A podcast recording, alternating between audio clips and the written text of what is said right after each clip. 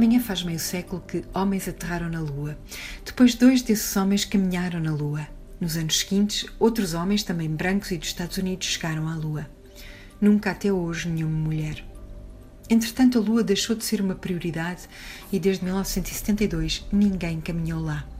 Agora os Estados Unidos planeiam voltar, ter gente na Lua em 2024, o que parece e é daqui a nada. Mas desta vez o plano é ter uma mulher. Aliás, onde antes a missão se chamava Apolo, agora chama-se Artemis, nome grego da deusa da lua, gêmea de Apolo.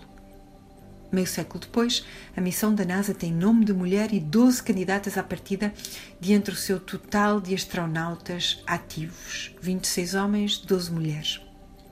Um ponto sobre estas mulheres: todas já têm 40 anos ou mais.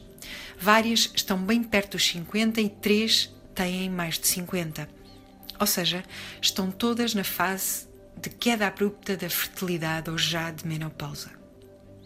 Quando Armstrong e os seus companheiros estavam ativos, não havia mulheres astronautas. Tudo nos programas lunares da NASA foi desenhado para homens e o corpo dos homens, a começar pelos fatos.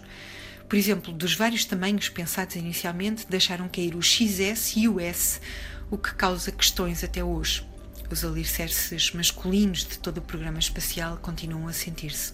E não é só o tamanho. A necessidade de refrigeração do corpo é diferente em homens e mulheres. Homens suam mais. Por isso, os escritórios pelo mundo têm normalmente o ar-condicionado mais frio do que as mulheres gostariam. Tudo foi programado a partir das necessidades masculinas. Homens e mulheres também parecem reagir de forma diferente à radiação espacial. O risco de cancro parece ser maior para as mulheres.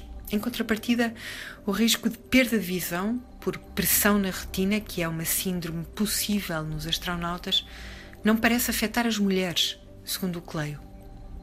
Caberá à NASA responder a estas diferentes necessidades e características, se quiser mesmo ser a primeira a pôr uma mulher na Lua.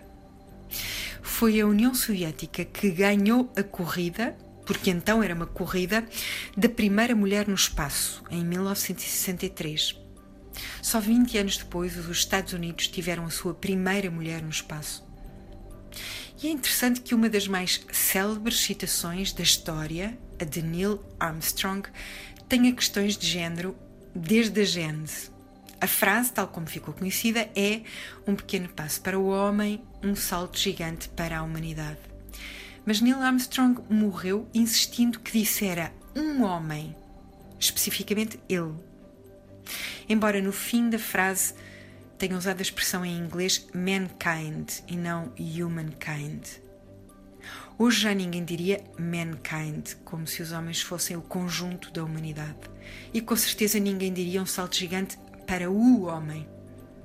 Também isso foi um salto.